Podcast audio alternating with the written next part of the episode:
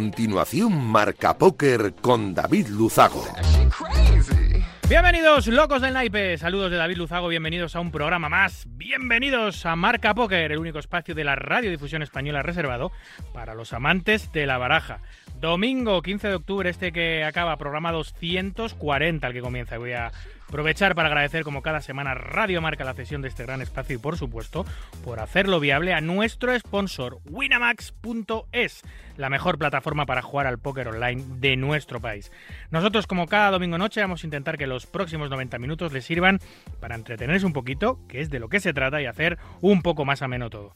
Nos ponemos ya en breve con los titulares de un programa, como siempre, cargadito de historias, de noticias, de reflexiones, de actualidad y, por supuesto, de entrevistas. ¡Arrancamos! Arriva, arriva quello che deve arrivare. Non ti preoccupare, non ti preoccupare.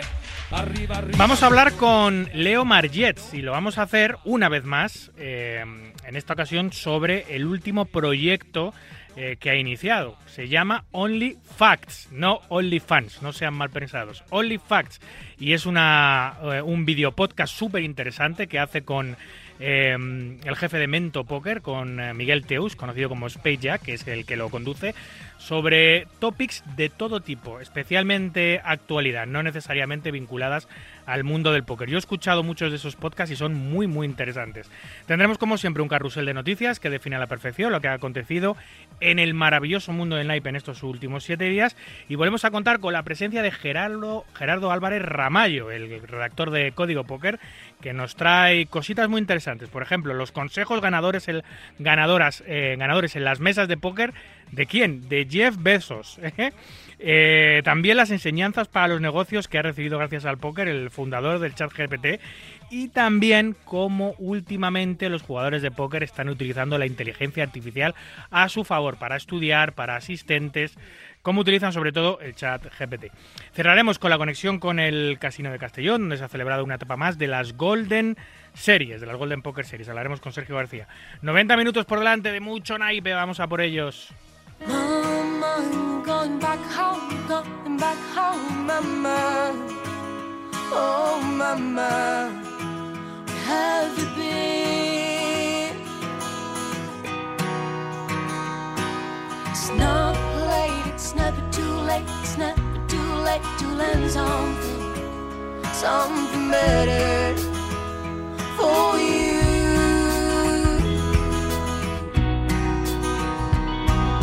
I can still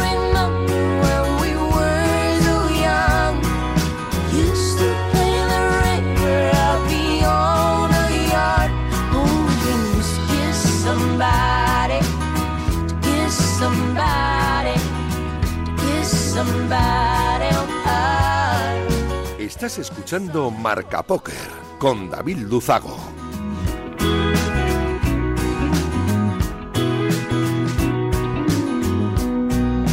Hace poquitas semanas se estrenó un nuevo podcast, un nuevo video podcast, mejor dicho, en nuestra comunidad. Se trata de Only Facts. Qué molón el nombre, por cierto. Y son charlas muy amenas e interesantes que nos amenizan la semana y que generan un interesante debate. Cada episodio está fenomenalmente conducido por Miguel Teus, en colaboración con Leo Margets. Eh, estos capítulos ellos suelen hablar abiertamente, hablan sin tabúes de todo tipo de temas de actualidad. Además doy fe de ello porque he escuchado varios.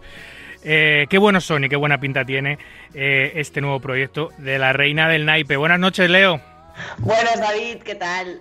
Pues muy bien. ¿Dónde te pillo? En Andorra, supongo. En Andorra y no sé si me notas mucho que tengo un catarro de locos. Voy a intentar disimularlo, que sé que para la radio es muy molesto, pero ¿Ah, sí, sí? el frío andorrano ha pasado factura. ¿A qué temperatura estáis por allí ya? Porque No, no estoy exagerando un poquillo, pero es que ayer hice una carrera eh, eh, después de, además, igual fue todo, fue la mezcla, ¿no? De haber corrido, competido, vaya, después de literalmente ocho años ¿Sí? sin...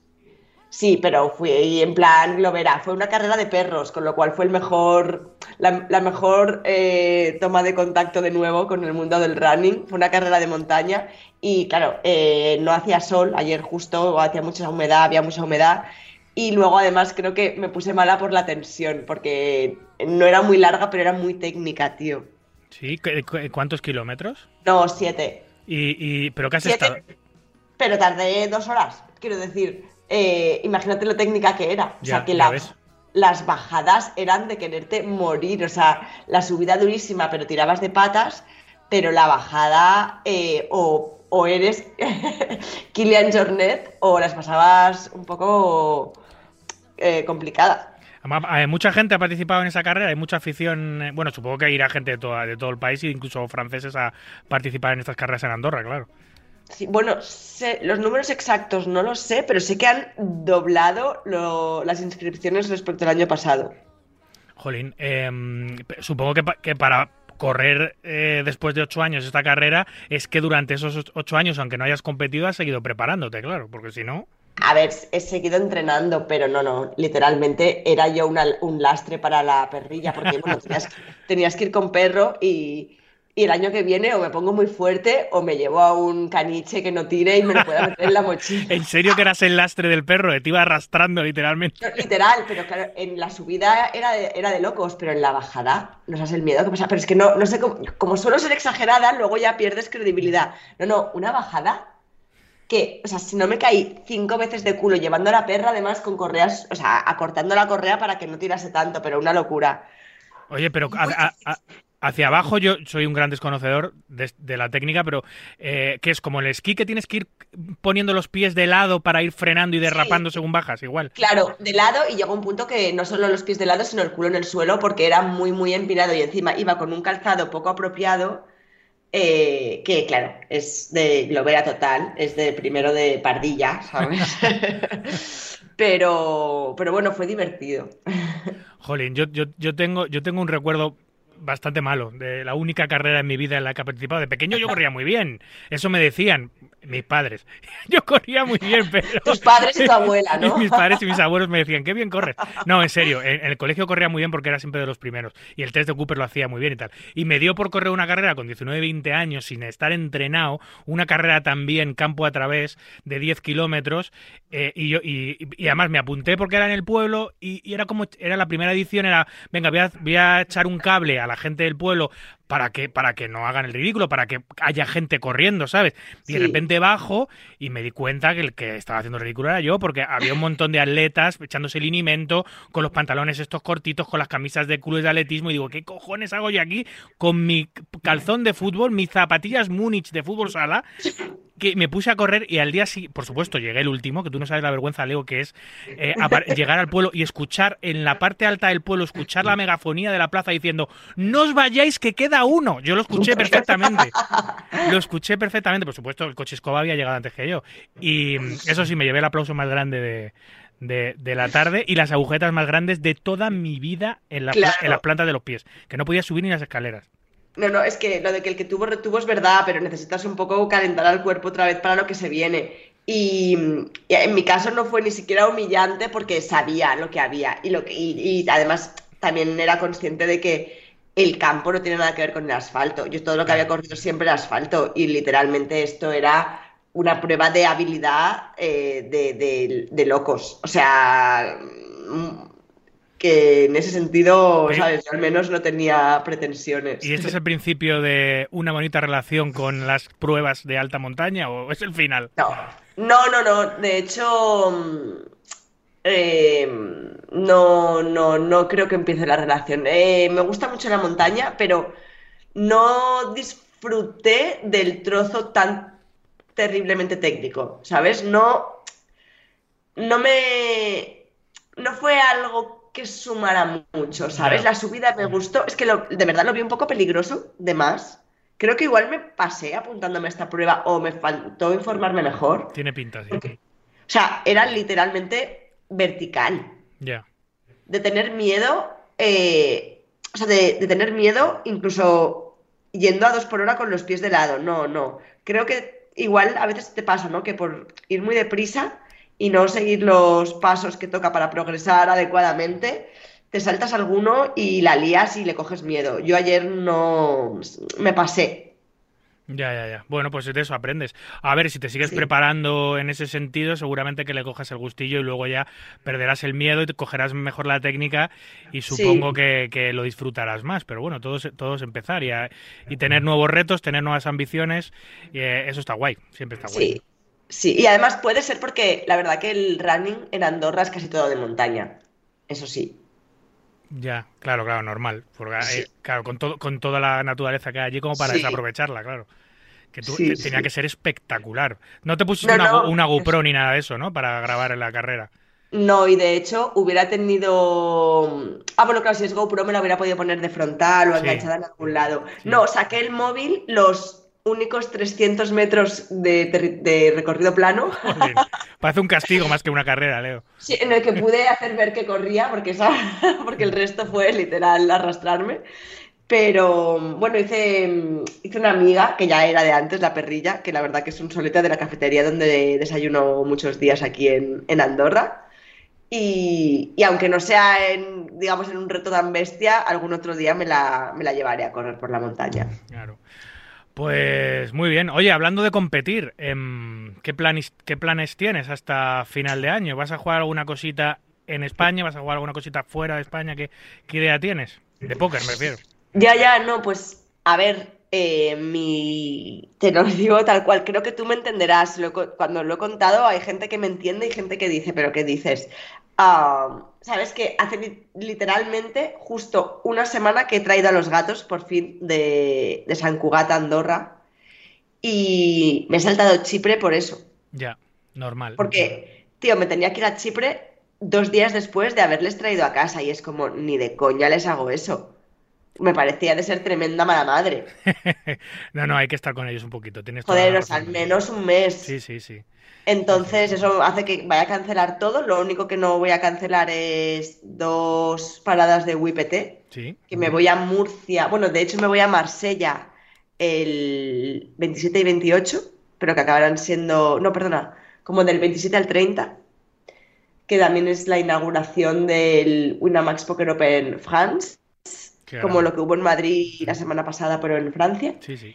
Y eh, seguido de eso, a las dos semanas me voy a Murcia y después a Bilbao. A etapas del WIP de España. Sí, y entonces estoy priorizando eso, que es algo que ya lo tenía, digamos, ah, previsto y no lo puedo cancelar. Y todo lo que son torneos así como en el fondo más grandes, y, pero que no, digamos que decido yo si voy o no voy, pues estoy cancelándolo porque me lo pide el cuerpo, o sea, estar aquí. Normal, normal. A mí, a mí, ¿sabes? Me traen dos gatitas mañana, eh, hermanas, y tienen, están recién destetadas. Y bueno, tengo, a los dos gatos que tengo tenía tres, una murió hace unos meses, el otro que también es muy mayor, es un persa, tiene 15 años, está ya muy malito, y como anticipándonos a que solo nos vamos a quedar con uno, que es el, Sí. el jovencito que tenemos, em, hemos, Su- súper bien. Hemos pillado, bueno, hemos pillado. Tenía una amiga de, de mi mujer, la- ha tenido una camada y tenía estas dos hermanitas que no sabía dónde tal. Y al final he dicho, mira, el cuando cogí el persa me arrepentí muchísimo de no llevarme a los dos hermanos, solo me llevé uno y al otro lo dejé allí y digo, esta vez me llevo a las dos. Así que, No, haces súper bien, además de que yo siempre lo pienso, bueno, intento no tampoco recrearme mucho en eso, pero digo, bueno, si, si un día falta uno antes que otro, también haría eso de traer dos, porque le van a animar, le van a animar, ¿sabes?, el tiempo que le quede al otro y luego ya tienes dos que, como hemos comentado muchas veces, se estimulan muchísimo entre ellos. Siempre, siempre, siempre digo que, tío, eh, tener dos gatos les haces un favor a ellos y a ti también, porque pueden jugar juntos. total. Sí, se, se estimulan un montón. Yo, te- yo he tenido muy mala suerte, tengo que decirlo, ¿eh? porque los, los tres gatos que he tenido conviviendo, especialmente dos, que las he tenido conviviendo de 13 años, 13 años y pico, eh, nunca se han querido. Nunca se han tocado. Hostia, qué putada. Se, ha- se han, Se han pe- luneado mal. se han peleado mucho, luego dejaron de pelearse porque empecé con empecé a enchufarles con una pistola de agua cuando se peleaban para que se separasen y ya ahí en cuanto ya vieron el agua ya empe- empezaron a dejar de pelearse o por lo menos no lo hacían delante nuestro, pero nunca se han mm, querido y eso no mola nada, pero bueno, espero ahora como tengo las hermanitas, espero que No, no habrá fallo, los míos son hermanos y no hay fallo. O sea, además es que van a crear un vínculo súper bonito. Yo creo que seguramente te van a salir un poco infantiles. ¿Sí? Sí, yo tengo la sensación de que cuando pillas hermanos desde tan enanos, ¿no? Como salen un poco más amoñardados, pero se, no queda- pasa se quedan ahí pillados. Si son gatos de piso que no salen al exterior, no pasa nada que sean un poco moñas, ¿sabes? Pues a ver, tengo muchas ganas. No tenemos ni nombre todavía, no tenemos Bueno, es que hay que verles, ¿no? Ya. Para verles la carilla que tienen Eso- también. Sí, sí, eso dicen. Eso, bueno, verles estamos cansados de verles en vídeos y en fotos que nos han mandado, pero eh, quiero Bueno, in situ. sentirles. Sí, exacto, exacto, Sí. exacto. Exacto. Bueno, pues vamos a meternos en, en materia. Em, Sí. un nuevo proyecto, Leo, tuyo, em, podríamos decir audiovisual, de los muchos que has hecho. Em, ahora mismo, así, a ojo, pues eh, recuerdo, por supuesto, Biosolver con, Sí. con, con Manuel Cortada, con Fairy Que Verde. no ha muerto, ¿eh? Biosolver siempre vuelve, pero no sabemos cuándo. Que, que está ahí todavía pendiente, que está guay. A ver si un día también hablamos, que eso lo tenemos pendiente con, con Manuel. Luego, bueno, eres fija, no sé si, si sigues, pero eres fija con, con Jordi Wild en las Sí, charlas de Jordi. Wild, que es, por supuesto, el podcast que seguramente más eh, influencia tiene o, o más alcance tiene, porque, claro, el podcast de Jordi Wild es gigantesco. Uno de los más escuchados de España, ¿eh? El- Sí, creo que es el, el primero en habla hispana, diría. Está, debe estar ahí ahí porque hay otro podcast que de, de, de Berto Romero y de y de y de eh, eh, Buenafuente, que es el de Nadie sabe nada, Sí, que creo que ese siempre está top, top, top, top, pero luego Jordi Wild está ahí, está claro, por eso he dicho lo de habla hispana, porque sí. creo que Berto y Buenafuente deben estar seguro, primero es en España o posiblemente, pero creo que Jordi en Latinoamérica igual lo peta más. Jolín, pues eh, Puede ser, ¿verdad? Sí, ¿O sí, puede ser, puede ser, puede ser. No, no, no tengo los datos, pero recuerdo que estaban los dos muy tops. Y pensé, y pensé en ti, claro, en cuanto vi los digo, hostia, pues eh, eh, participar y colaborar en el podcast más escuchado de habla hispana es muy molón, ¿eh? Eh, a mí me ha, me ha dado una visibilidad muy bestia, Total. la verdad. O sea, a raíz de lo de salir en el podcast de Jordi, sí que. Bueno, ya te hablo de manera más, lo más evidente ha sido simplemente los números de Instagram, por ejemplo, pero luego estoy segura que también me han salido, me han salido alguna oportunidad de entrevista o cosillas que en el fondo es, pues también va bien en el sentido de que Claro. pues tu patrocinador está contento. eh, luego además a mí me gusta porque las entrevistas que acepto aprendo cosas también, son charlas interesantes. Estoy segura de que el, ser fija en, en Wild Project ha tenido una influencia brutal. Total, total. Eh, eh, bueno, quería, antes de que eh, hablaba de que era molón estar en el, en el, en el, en el este, en el eh, podcast de Jordi Wild. Como molón es el nombre, que sois unos cabritos que como era un huevo el juego de palabras que habéis hecho, porque ahora está súper de moda, eh, muchísima gente tiene cuenta en OnlyFans y lo está petando y la gente se está haciendo millonaria eh, poniendo sus pies o su cara o lo que quiera en, en OnlyFans. Vosotros habéis hecho OnlyFacts. Sí, Solo hechos. Que eh, no creo que seamos los únicos que, que hemos tenido la idea, pero desde luego los que existen tampoco tienen mucha mm, notoriedad y a mí me parece muy guay el, el nombre. Quizás un poco pretencioso, ¿sabes? Si lo miras desde el lado, desde el sentido literal, pero jugando con OnlyFans es muy bueno. De hecho, te puedes imaginar el troleo, muchos de los mensajes que me llegan por Insta. Pero sí, más que nada nos apetecía tener un rinconcillo donde poder hablar de, de lo que nos dé la gana. Y de hecho, eh, en realidad eh, la temática o el contenido es todo lo contrario a Only Facts, porque es básicamente Only Opinions, ¿sabes? Sí, sí.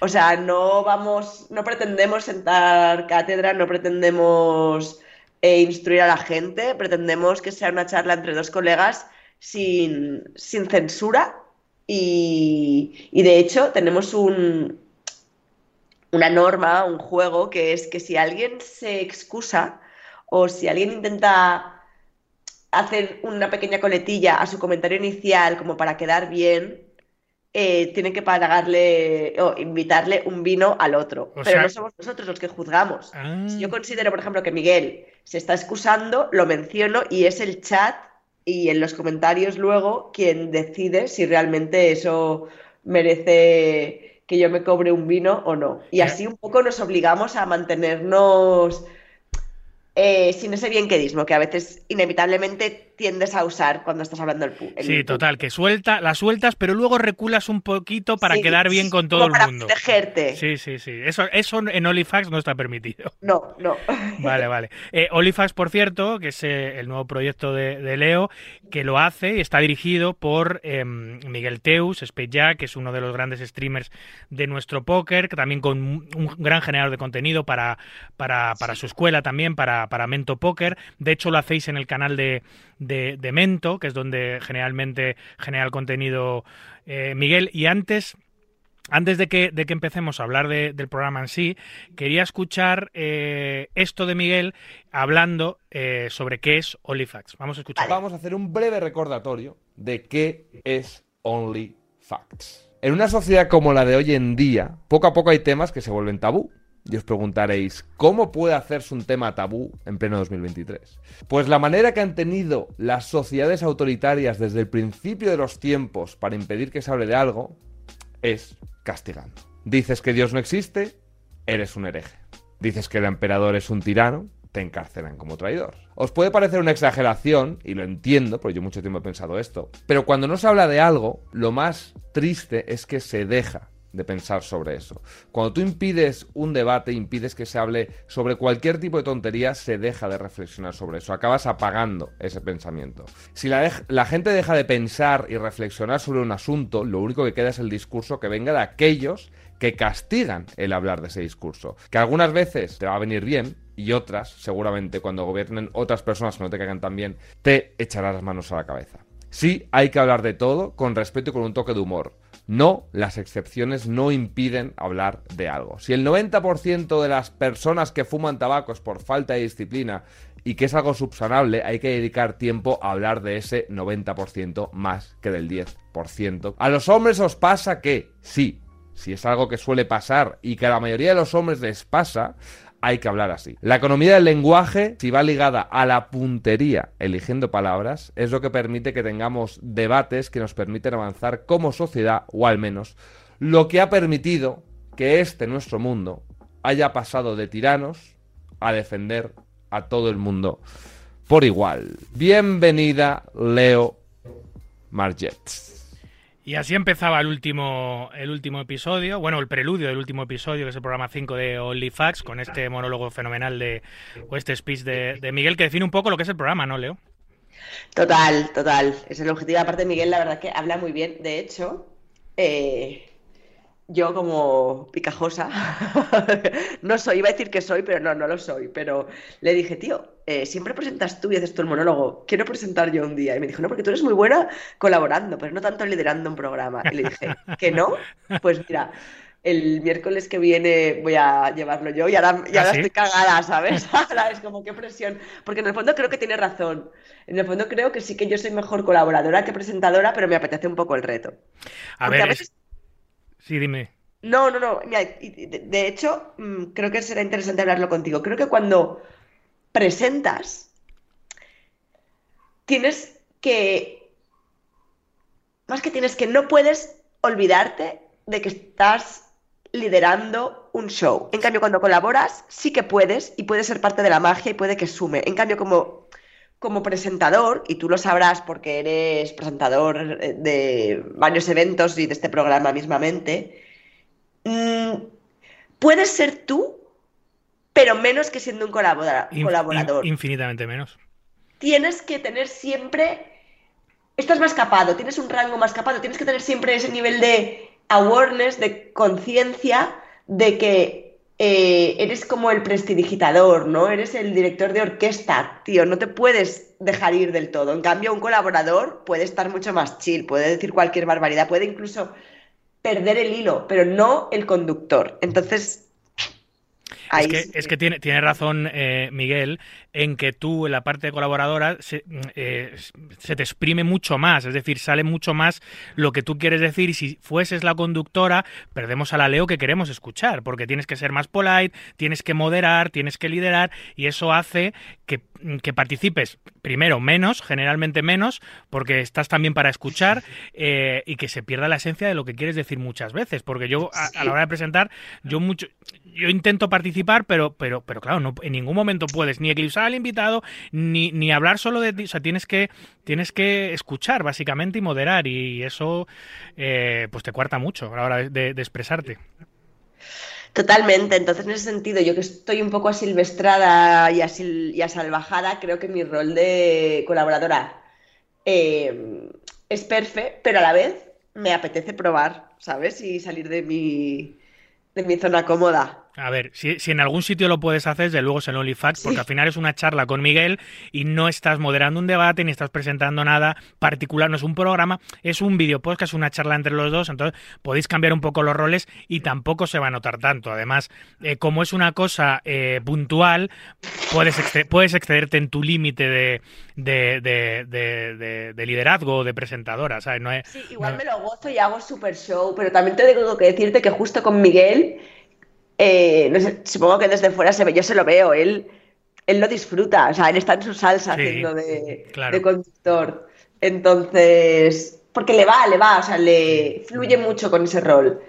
Um, yo creo que tengo que intentar encontrar mi, no sé, como mi, mi papel en, como presentadora sin querer imitar, ¿sabes? Aunque a priori es bastante contrario por todo lo que decíamos de los de, lo- de las restricciones que tienes en ese, en ese rol, intentar hacerlo más o menos eh, que quede orgánico. De hecho, en, en Biosolver, más o menos lo llevábamos los dos. Y sí que igual nos faltaba un poco de, de show, de espaviento, ¿sabes? De, de- de- sacar, desplegar las plumas de pavo real, pero bueno, también tampoco estaba mal.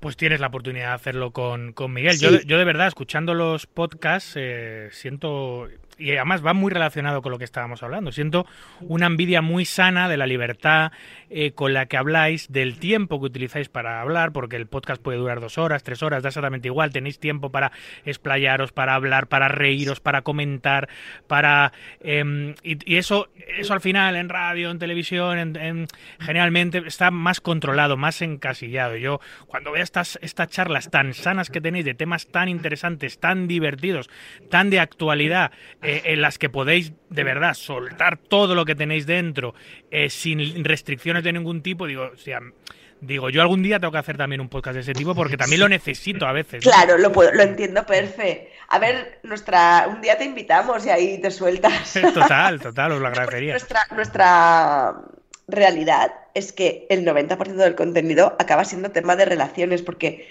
nos gusta hablar del tema, creo que da muchísimo de sí, creo que no Sí. se habla tanto sin censura sobre el tema, poder decir cosas que piensas, pero que a veces en la sociedad de hoy en día es como que, bueno, no hay huevos de soltar eso porque, ¿sabes? O me van a cancelar o, o yo mismo mm, me escucho diciendo lo que me ha pasado a mí, ¿no? Diciendo según qué cosas, decir, buah, tío, es que digo esto y yo misma me sorprendo y, sé lo mal que estoy quedando, pero, macho, es la realidad. Claro, y hay una cosa, hay una cosa que es muy peligrosa, muy interesante y muy divertida. A mí me pasaba antes en el programa.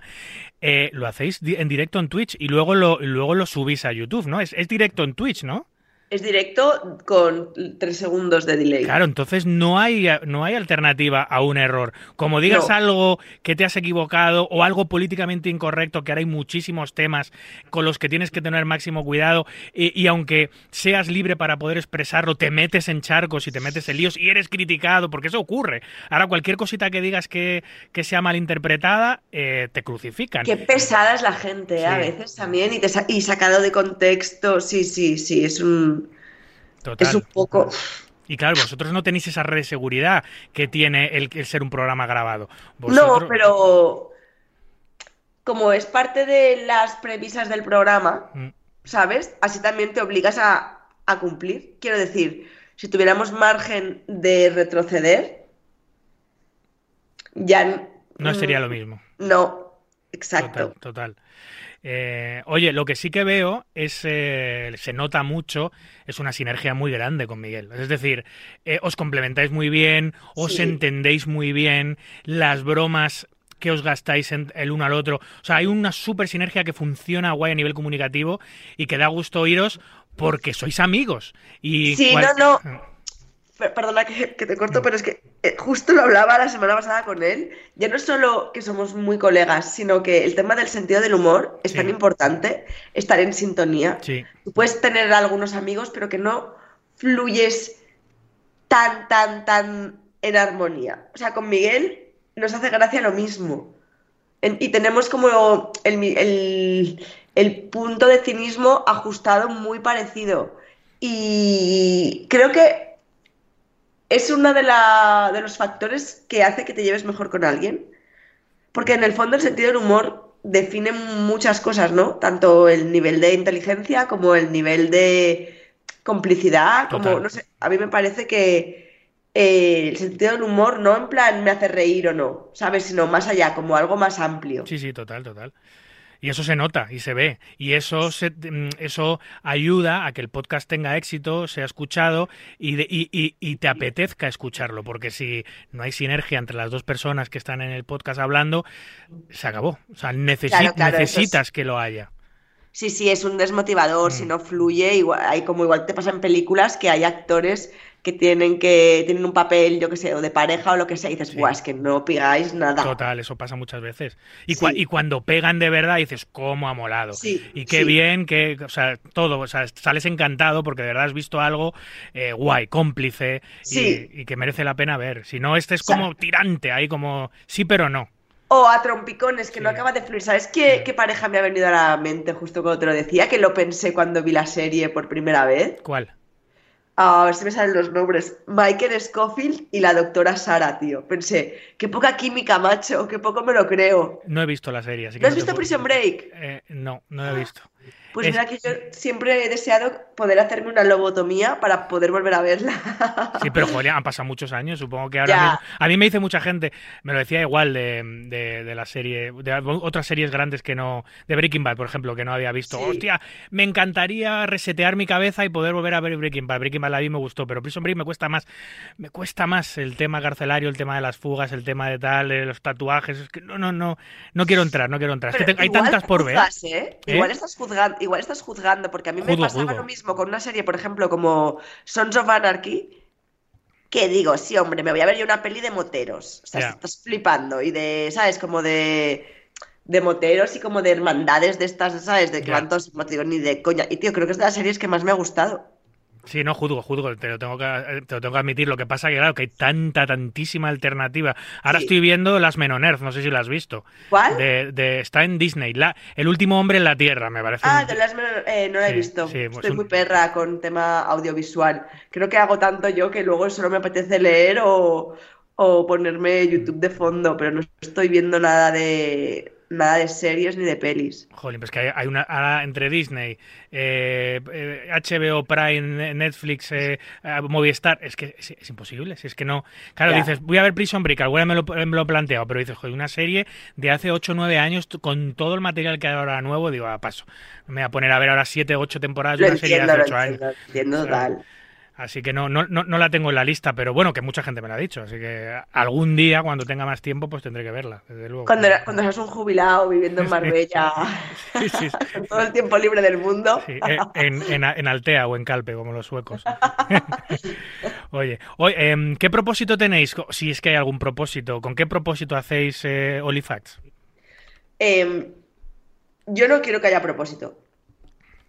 Yo quiero que sea algo que no nos dé pereza am, y que sea en plan, tío, igualmente hablamos mucho, pero ahora como además colaboramos mucho más ju- conjuntamente con cosas de mento, muchas veces acaba siendo curro, son conversaciones que podríamos tener, luego obviamente tenemos nuestras conversaciones de, de colegas, que de hecho tenemos un chat aparte para tener conversaciones de colegas, porque cuando a veces trabajas con un amigo, acabas como intoxicando Sí. eh, la relación con demasiado curro. Pues eso eh, intentamos mantenerlo lo más virgen posible, pero el objetivo es mm, pasarlo bien y sí que hemos dicho, hostia, pues sería de puta madre que de alguna manera, si crece, eh, en el fondo es un- una especie de embudo para gente que nos escuche por un contenido súper poco póker, acabe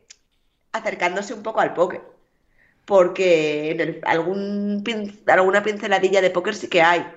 Entonces, al final, yo creo que desde hace ya un tiempo el, el mundo del póker eh, está un poco capado, ¿no? O sea, como que ya mm, la manera de crecer es saliendo del nicho del póker. Sí, bueno, eso lo, eso lo ha, eso lo ha hecho, lo han hecho muchos. Vamos, por ejemplo, Winamax para promocionar la mente de un pro ha metido telerealidad, que es lo mejor que ha podido hacer. Es decir, eh, ya no solo salís jugando al póker, sino que salís también hablando con vuestros compañeros, entrenando o jugando al baloncesto unos minutos antes. Hay que meter pinceladas. Mira, mira a Elías Gutiérrez Ceros. Ha metido un montón de contenido que nada tiene que ver con el póker. Enseña sus casas, enseña la ciudad donde vive.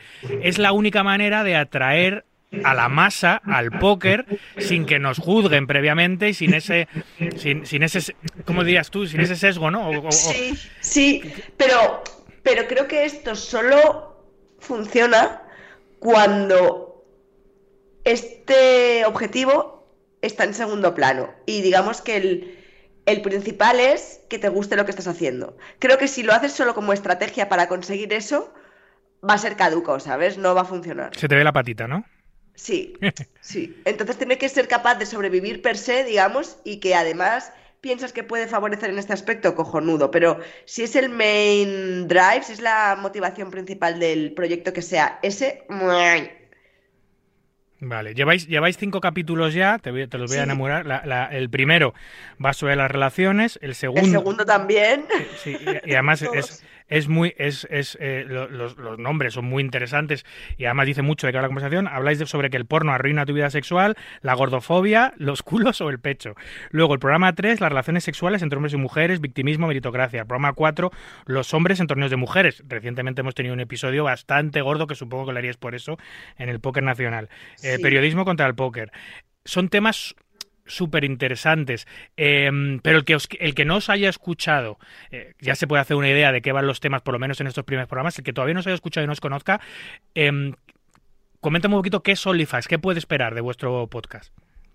Pues lo que te comentaba ahora, un poco hace un- unos minutillos, es un una conversación entre dos muy amigos que no quieren autocensurarse ni censurar al otro, que de alguna manera creo que ponen sobre la mesa debates eh, que están a la orden del día sobre temas mm, muy muy interesantes para nosotros, desde luego, no sé si para todo el mundo, pero creo que sí por el feedback, sin, sin tener miedo a que lo que podamos decir traiga consecuencias. ¿Y tenéis líneas rojas, Leo? Ahí, ahí vais a Sí, hablar no, abiertamente. que temas muy personales. Quiero decir, yo nunca, yo respeto, yo por ejemplo puedo saber algo de su vida personal o él algo de la mía, que eso es, digamos, la única diferencia que habría eh, si la conversación fuera privada o no. Eso, sabes, que igual él me diría, ah, mira, pues como tal, o yo te, yo diría, mencionarías igual a terceras personas de nuestra vida, por ejemplo, eso es algo que no hacemos. Sí, sí, total. Sí, que- que- Por, respeto también a la intimidad de cada uno.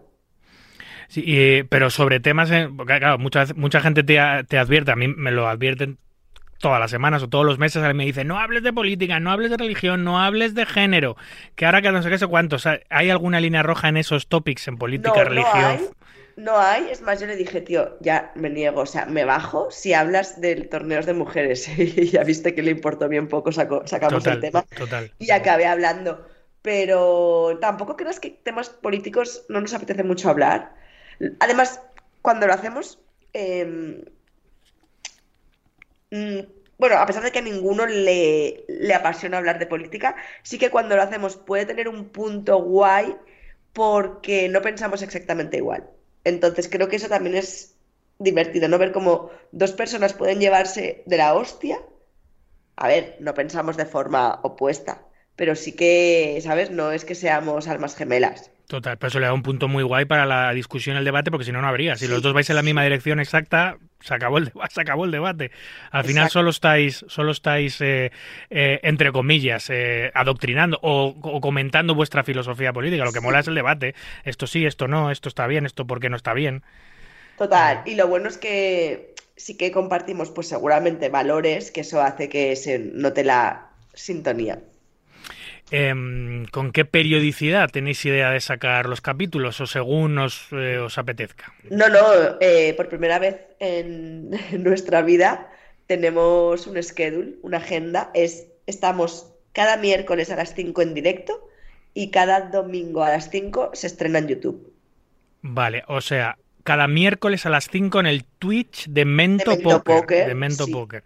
Y, Y, cada domingo en el canal de YouTube de Mento Poker se estrena. vale. Y además, si nos, si nos seguís por redes, veréis que eh, tenemos un editor que saca clips súper buenos. Sí, eso, eso es fundamental hoy por hoy, ¿eh? el, el- el clickbait y el, y el hype y todo eso. Sí, ¿no? que- Y, y hacer un, un, pues, sabes, que te sepa configurar unos reels o hacer material para según qué medio lo quieras promocionar. Qué importante es eso hoy en día, eh, en la era de, de la comunicación en redes sociales, esos pequeños reels, esos pequeños, Sí. esas pequeñas pildoritas eh, que, que te llevan al programa directamente. Fíjate, ahora todos los artistas, todos los cómicos, todos basan su publicidad en ese tipo de shots, en ese tipo de, de- de- de píldoras audiovisuales, eh, mucho más que publicidad en cualquier otro sitio, porque es al final lo que ve la gente, ¿no? Eh, consume TikTok, consume Instagram, consume Twitter y es lo que ve la gente. Así es. Eh, ¿quién, quién, ¿Quién propone los temas? ¿O quién- Los dos. Yo, por ejemplo, la semana pasada hice la escaleta yo y se lo pasé. Y ha habido otras ocasiones que no ha sido tan organizado y simplemente hemos ido sobre la marcha. Y creo que está interesante también dejar el, el último ratillo para preguntas de la gente. ¿Son preguntas que os han mandado previamente Sí. o preguntas del chat que estáis en directo? No, preguntas que nos han mandado previamente a nuestras redes. Vale, vale, vale. Y la gente que pregunta, claro, pues si estáis haciendo Twitch, eh, Twitch es una plataforma en la que eh, interaccionas con el eh, con el con el oyente o el, o el espectador continuamente. También contestáis en directo cosas que os estamos, no, porque intentamos que no, no perder nosotros el, el momentum. Sabes que si estás muy pendiente del chat, a veces eh, te dispersas y queremos estar presentes en ese ratillo que estamos juntos, por eso contestamos sobre todo preguntas que ya hemos seleccionado antes. Aunque obviamente damos bola al chat eh, al final, pero intentamos que sea más... eh, centrarnos más en la conversación. O sea, que no estáis muy pendientes. Lo, eh, lo único, claro, eh, en, en el chat de Twitch eh, sí que mola, porque luego, claro, si, está- si tú lo escuchas el domingo en YouTube, pues el chat de Twitch te da exactamente igual. No es, eh, no es prioritario porque tú no lo estás viendo en directo. Pero sí que es cierto que si de repente ves una pregunta súper interesante, Bueno, claro, sí. ahí- Claro, lo hemos hecho en varias ocasiones, hemos rescatado alguna pregunta de Twitch que nos ha parecido brutal, pero quiero decir que no estamos constantemente siguiendo el chat, sino en momentos muy concretos, ¿sabes? Y decimos ahora si queréis eh, darnos, bueno, darnos vuestra opinión, o yo sí que a veces me ha interesado saber qué pensaba el chat, pero no es el típico directo de desde el minuto cero eh, leer cualquier comentario que ponga alguien en, en el chat. Ya, ya, ya. ¿Cuánto dura los capítulos? ¿Lo que, lo que buenamente se dé? ¿O, o te- o tenéis, oye, más de tres horas? No, ma- entre dos No, horas tres horas. intentamos que no sea más de hora y media, porque creo que también la calidad del contenido, si estás a full, eh, es mejor, ¿sabes? Yo lo noto también en los podcasts con, con Jordi, hostia, eh, porque algunos han sido de cinco horas. A partir de las tres horas, o eres Jordi, que es un crack y es Dios de los podcasts, o yo noto, yo a mí me noto como que Que me cuesta más sí. estar en ese punto tan arriba. Luego, se lo he dicho alguna vez, me dice que no.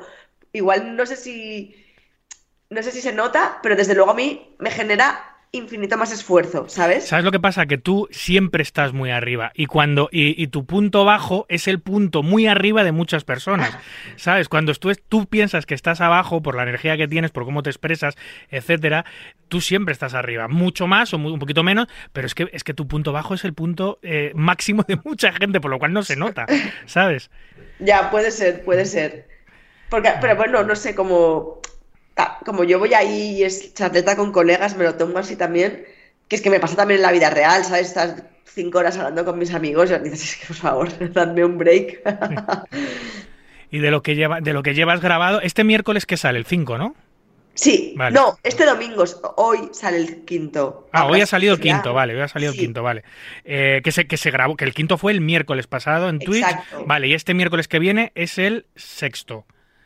Oye, y esto, esto, Leo, tú que eres un alma libre, eh, poca eso pienso yo, poco, poca amiga de, de las ataduras, eso de tener que hacer uno a la semana, ¿no se te va a hacer cuesta arriba en un momento dado? Mm, creo que no, por, por eso te decía que el objetivo tiene que ser pasárnoslo bien. Tío, porque yo una charleta con Miguel de una hora la tengo fácil una vez a la semana. Sí, bueno, claro. Sin grabarla, pero la tienes Sí. igual. Entonces lo único que haces es, pues es- en, vez de, en vez de hacerla nosotros a través de WhatsApp Sí, o lo que sea, y, pues. y tratar temas un poco con un poco de perspectiva de que no sabes, de que pueden ser un poco más gener- generales, que no solo cosas que nos pasen a nosotros, ¿sabes? O sea, no un problema personal, intentar extrapolarlo a algo un poco más genérico para que tenga cabida en un podcast. Pero por eso te decía que creo que el objetivo tiene que ser estar a gusto, porque si no, no es sostenible. ¿Tienes cositas ya pensadas para futuros capítulos? ¿Vas apuntando cosas que se te van ocurriendo, que vas viendo? Hostia, pues de esto tenemos que hablar. ¿Tienes una agenda? eh, Sí, tenemos un chat donde apuntamos cosas interesantes, pero luego al final siempre, como hay tantas, pues usamos la más reciente. El. ¿sabes? De los temas que nos interesan, el que tenga, digamos, un poco más de actualidad. Que siempre al final, el día anterior, pasa algo, se nos ocurre algo y tiramos de ahí. Pues qué buena pinta. Por cierto, em, estás vinculada desde hace poco con Mento. Exactamente cuál es tu rol en Mento. ¿Qué vinculación tienes con ellos? Pues bueno, hago revisiones desde hace tiempo cuando me pasé a jugar expresos que están subidas como clases y luego ahora voy a empezar a, en breve, haré alguna clase también yo y, y voy, nada, y es lo que he hecho toda la vida, ¿no? De decir, tío, yo he recomendado Mentos siempre porque he sido alumna de ellos y porque, joder, conozco de primera mano a todos los profes y son unos cracks. Son, son muy buenos. Y no solo buenos técnicamente a nivel de juego, son buenas personas y buenos tipos. sí. Eso, eso es lo, lo más, lo más importante. Eh, oye, pues qué guay. Pasar de alumna a profesora en la escuela, eso es muy molón también, ¿eh? Sí, la verdad que sí. Y, y que en el fondo estar. Yo nunca he tenido vocación, ¿no? De profe, pero sí que es verdad que no voy a hacer el mismo volumen de clases que pueden hacer Kike, Dani, Manu, Miguel, pero de vez en cuando hacerlo te pone en contacto también con, con la gente cuando, que está empezando y eso creo que tiene algo muy positivo. Me pasa lo mismo cuando voy a algún torneo así, ¿sabes? De, de Wira y tal, como Sí. que es- esa ilusión de la gente es muy guay. Jolín, pues oye, eh, qué ganas tenemos ya de escuchar el próximo, el próximo podcast. Eh, por cierto, no te he felicitado, eh, que se me ha olvidado, por eh, tu casi mesa final. eh, bueno, ¿fue mesa Ah. final o no? En el WIP, de, o sea, en el WPOD. oficial, pero claro, al final seven-handed. Jolín, que al final no cuadró, pero es lo que tú decías, séptima de 1500 muñecos en el Winamax Poker Open, que es, un- que es uno de los eventos más importantes, si no más importante de Six Max del mundo. Es muy molón, pero al final, claro, te quedas con ese sabor agridulce de haber llegado súper lejos, de- es una experiencia súper guay, pero de no haber culminado al final, qué pena, ¿no? Sí, a ver, ese también es un tema interesante, ¿no? El de los payouts en algunos torneos, Mm. de superar un field tan masivo y, a ver, que sí, que fueron más de 20 ballins, pero, hostia, ¿sabes? Sí, que el, el mismo torneo que has hecho tú lo ha hecho el que ha ganado y ese se ha llevado 100 bytes. Sí, sí. ¿Sabes? Sí, sí, está claro. Bueno, 100 no, 200, claro que O- 500. O, o 200. El, em, es un tema interesante. ¿eh? Yo como organizador de eventos, ta- eh, que llevo haciéndolo toda la vida, el tema de los payouts sí es cierto que muchas veces para muchas empresas para las que he trabajado, la directriz era vamos a moldear el primer premio, vamos a hacerlo muy visible porque es la herramienta de marketing más poderosa del torneo, lo que ha ganado el primero, porque lo que gana el cuarto no se acuerda nunca nadie, porque el minicast no se acuerda nunca nadie, etcétera, etcétera. Entonces al final se castiga mucho todo el price pool por beneficiar al primero. Yo soy totalmente con- contrario a hacer una, una tabla de premios que el primero doble al segundo o que sea muy superior. A mí me gusta, me gusta incluso que no haya lugar a los pactos porque la diferencia no, son- no son muy grandes, pero, pero claro, eh, hay que llegar a un acuerdo porque algunos jugadores te dicen lo cuando te dicen, no, no, yo quiero muchísimo el primero. Y otros, otros te dicen, no, no, tiene que estar todo mucho más armonioso y que los saldos sean muy, muy pequeñitos y que si cobra el 12-14% todo el mundo cobre mucho. Entonces, eh, Bueno, un punto medio, ¿no? Al final, sí, sí que no habrán seguro una estrategia que ponga contentos a todos, pero también creo que es interesante adaptarlo según el tipo de torneo. Obviamente estás jugando un high roller, pues me parece bien que cobre un 10% en vez de un 15% y hacer un por 3 de, por ejemplo, de, de min cash y luego que haya un primer precio, un primer premio grande, pero claro, igual en un torneo tengo, es un torneo más así, más dirigido a gente que viene a pasárselo bien y tal. Entiendo que se pague a más porcentaje del field, pero tengo dudas aún así con la distribución de la mesa final. pues habría que, habría que hacer un comité de expertos eh, o de jugadores que no solo esté incluido eh, la parte profesional de nuestro sector, sino también recreacionales y tal, para ponernos de acuerdo, o por lo menos lo que tú dices, los, los torneos profesionales con un tipo de payouts, los recreacionales con otro tipo, y que y intentar que, bueno, pues eh, que todo el mundo esté más contento y efectivamente que si te tiras tres o cuatro días eh, jugando 10 horas diarias, pues que la recompensa sea si no parecida a la del primero, que no esté tan tan lejos y que haya merecido un poquito más la pena. Sí, también es verdad que cuando entramos en un torneo sabemos lo que hay, ¿eh? Que luego todo el mundo piamos mucho, pero tú sabes lo que hay. Entonces. Sí, el que gana no se queja. Exacto. Sí, A no ser que el pacto le haya salido rana, que a veces también pasa, ¿eh? Pero pues nada. En fin, Leo, que como siempre un placer tenerte con nosotros. Vamos a estar muy pendientes de los capítulos de OnlyFacts. Este, eh, hoy domingo ya se ha estrenado el número 5, lo tenéis en YouTube, en el YouTube de Mento Poker. El Exacto. miércoles a las 5 de la tarde tenéis el directo, el programa número 6 de OnlyFacts, en total directo. Si queréis ser los primeros en, en escucharlo y en verlo, lo tenéis en el Twitch. Y el siguiente domingo ya tendremos publicado el 6. Todas las semanas en el Twitch de Mento Poker y en el YouTube de Mento Poker, Miguel Teus y Leo Margets haciendo de las suyas y hablando de todo tipo de temas sin tabúes. Y os aseguro que os va a gustar. A mí me ha gustado mucho. Ha sido un placer, Leo. Igualmente, David, un besillo. Un beso. Hola, soy Amatos. Yo también escucho todo acerca del naipe en Marca Póker.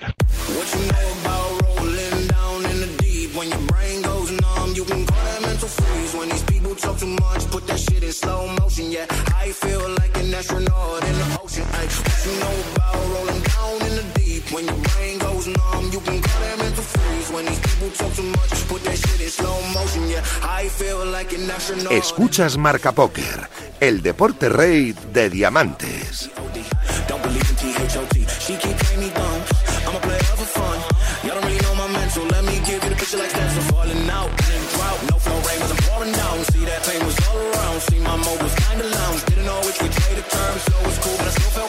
You my surge. I'ma kill everything like this. Vamos ya con el carrusel de noticias que define a la perfección lo que ha acontecido en el mundo del naipe en estos últimos siete días. Y empezamos, como siempre, con los mayores resultados de los jugadores nacionales. Perdón, esta última semana lo protagoniza el granadino Elías Gutiérrez Ceros, que finaliza en quinta posición en el 10K No Limit Hold'em Mystery Bounty para un premio total de 61.250 dólares. El malagueño Juan Pardo, por su parte, fiel a su cita semanal, también finaliza quinto, en esta ocasión en la mesa final del Gigi Millions para 100.231 dólares. GG Poker cambia el registro tardío para que los grupos organizados no puedan explotarlo. Se trataba de grupos de jugadores que se estaban registrando justo antes de acabar el registro tardío para coincidir en esa mesa. A partir de ahora, los registros tardíos no entrarán en una mesa nueva, los que se apunten, sino que lo harán de forma aleatoria en mesas ya en funcionamiento, aunque esto signifique mover a otros jugadores. Básicamente lo que hacían era tanquear todas las decisiones desde ese momento, blindeándose mientras esperaban a que explotara la burbuja. Casi todos los jugadores que han estado realizando esto portan banderas asiáticas, por lo que parece evidente que se trata de un grupo organizado. Dos escaleras de color hacen saltar un Bad Beat Jackpot de casi un millón de euros en el casino Playground de Canadá. Esto sucede solo dos meses después de haber entregado también este casino el jackpot más grande de la historia del póker, casi dos millones de euros. En esta ocasión, el premio gordo fue a parar para un jugador de una mesa de 1-2 y todos los que en ella jugaban al perder su escalera de color contra otra superior. Enhorabuena. Según el informe que se dio a conocer y reproduce la agencia AP, los casinos en Estados Unidos generan casi 329 mil millones de dólares anuales. En este 2023, la industria de los casinos en Estados Unidos está teniendo el mejor año de su historia en términos de dinero ganado a los apostadores. El jugador norteamericano Sean Deep, en una reciente entrevista en el podcast de Car Player, ofreció una actualización sobre la extravagante apuesta de pérdida de peso de un millón de dólares que tiene contra el jugador y empresario Bill Perkins, que está arriesgando eso, un millón de dólares contra los 100.000 dólares de Deep, con la condición de que este último alcance el 17% de grasa corporal en un año. No sabemos cuánta grasa corporal tiene ahora, pero eh, Deep comenzó pensando 139 kilos y ahora mismo ya está en 114,5. Buen comienzo, veremos si es capaz de conseguirlo. El jugador británico Sam Grafton en riesgo de perder su patrocinio con Poker Stars por culpa de sus recientes tweets con connotación política en apoyo a Palestina, que han sido duramente criticados por parte de la comunidad de jugadores que han pedido a la sala de la Pica Roja su expulsión del Team Pro. Cabe recordar que los socios fundadores de la sala, los Chambers, son de origen judío, aunque la sala aún no se ha pronunciado sobre el tema. El diario El Español publica una noticia sobre los numerosos puestos de trabajo que el juego sustenta en España, así como los ingresos que supone para el Estado esta actividad y se hace eco de los beneficios económicos y sociales del juego. Entre los beneficios que destacan se encuentran los ingresos fiscales, la creación de miles de puestos de trabajo y los millones que se generan en marketing y publicidad, entre otros muchos sectores, como es el de las finanzas, el desarrollo informático o la atención al cliente, uno de los puntos clave dentro de la industria. La Universidad de Nottingham, en colaboración con la London School of Hygiene and Tropical Medicine, y la Universidad de Glasgow, inician un estudio científico en el que comparan el juego con el alcohol y el tabaco. Tratará sobre el patrocinio deportivo por parte del juego y estará financiado por la prestigiosa fundación Wellcome con 1,6 millones de libras.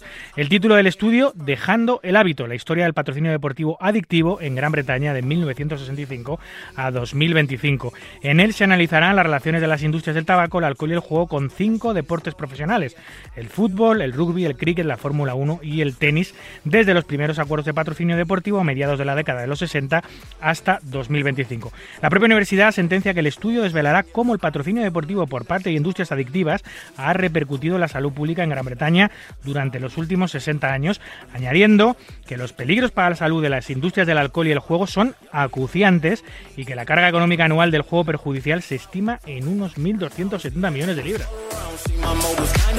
Según el nuevo estudio de la Asociación Americana de Juegos realizado por Oxford Economics, el juego aporta 309.828 millones de euros anuales a la economía estadounidense. La industria mantiene además 1,8 millones de puestos de trabajo y 104.000 millones de dólares en sueldos y salarios en todo el país. El estudio cuantifica el enorme impacto anual del sector del juego de casinos en la economía de Estados Unidos. Los resultados muestran que el juego aporta 104.000 millones de dólares en sueldos y salarios eh, y según el informe, la industria del juego de Estados Unidos emplea directamente a más de 700.000 personas, proporcionando más empleos directos que los sectores del transporte aéreo, los servicios postales, el cine o el vídeo. Una startup mallorquina presenta una prueba de ADN que puede adquirirse por correo. Se trata de un test que descubre la disposición genética de la ludopatía.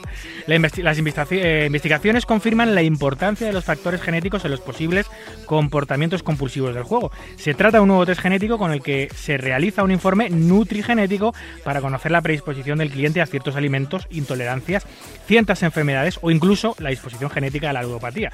Aseguran además que existe un gen, el CREP1, que desempeña un importante papel en la regulación de la liberación de neurotransmisores como la dopamina que pueden influir en el comportamiento de búsqueda de recompensa.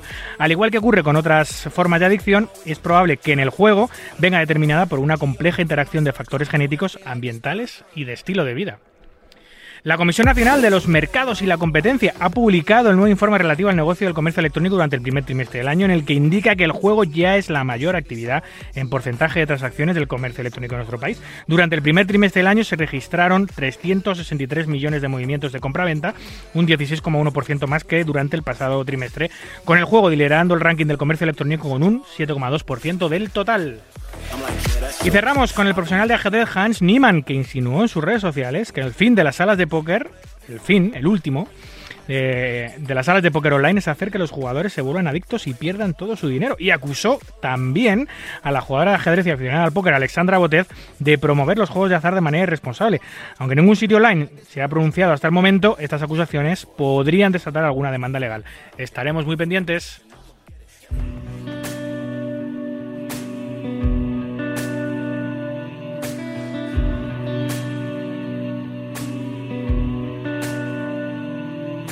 Solo pido pausa y tú me das ojos de huracán.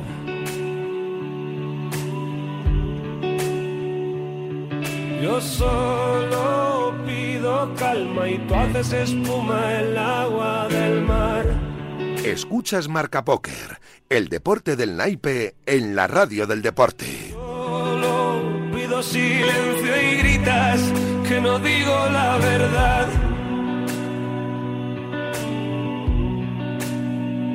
Tú que sabrás si despiertas lejos de esta casa. Tú que sabrás si no vives dentro de esta jaula. Pues esta noche vamos a volver a contar con la presencia de Gerardo Álvarez Ramayo, redactor de Código Póker, una de las webs informativas de referencia de habla hispana, con el que charlamos habitualmente de muchos de los interesantes temas que allí se publican, o publica Gerardo, eh, relacionados con el mundo del naipe, claro. Hoy vamos a charlar sobre los consejos para ganar en las mesas del póker de, de- de- de- para ganar las mesas de póker, obviamente, del CEO de Amazon, de Jeff Bezos, ojo. También sobre el creador de ChatGPT, que fue jugador de póker universitario, y que habla sobre las enseñanzas que el póker le ha regalado para los negocios, y no le ha ido mal, ¿eh? Y también sobre el mismo ChatGPT, sobre la inteligencia artificial también, y cómo algunos jugadores de póker la están utilizando ya para mejorar su juego o incluso para hacer algún tipo de triquiñuela. Vamos a, vamos a verlo. Buenas noches, Gerardo, bienvenido. Hola David, ¿cómo estás?